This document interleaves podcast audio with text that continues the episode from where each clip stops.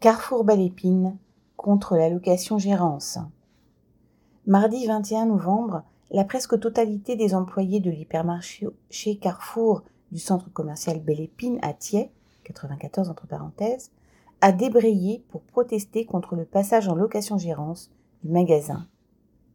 Avec la disparition des primes, tous sont dégoûtés d'avoir perdu le tout petit surplus qui permettait à chacun de se faire plaisir de temps en temps. L'autre crainte est de voir les effectifs diminuer. Ils sont déjà au plus bas depuis des années avec le projet TOP qui a introduit la polyvalence et imposé que chacun bouche les trous dans tous les rayons en fonction des besoins. Le nombre d'embauches baisse d'année en année et les jeunes collègues en contrat de professionnalisation ne sont pas embauchés. Mais la colère a eu aussi pour origine la révélation de la rémunération du PDG Alexandre Bompard.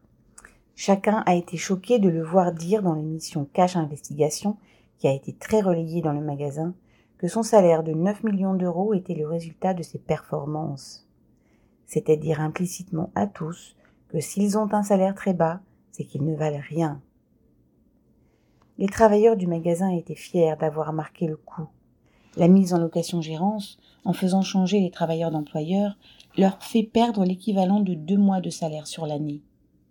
La perte des accords d'entreprise du groupe concerne 23 000 salariés répartis dans 268 magasins, 64 hyper et 204 supermarchés qui sont passés en location-gérance entre 2018 et 2023.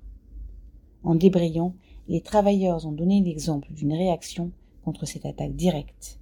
Correspondant Hello.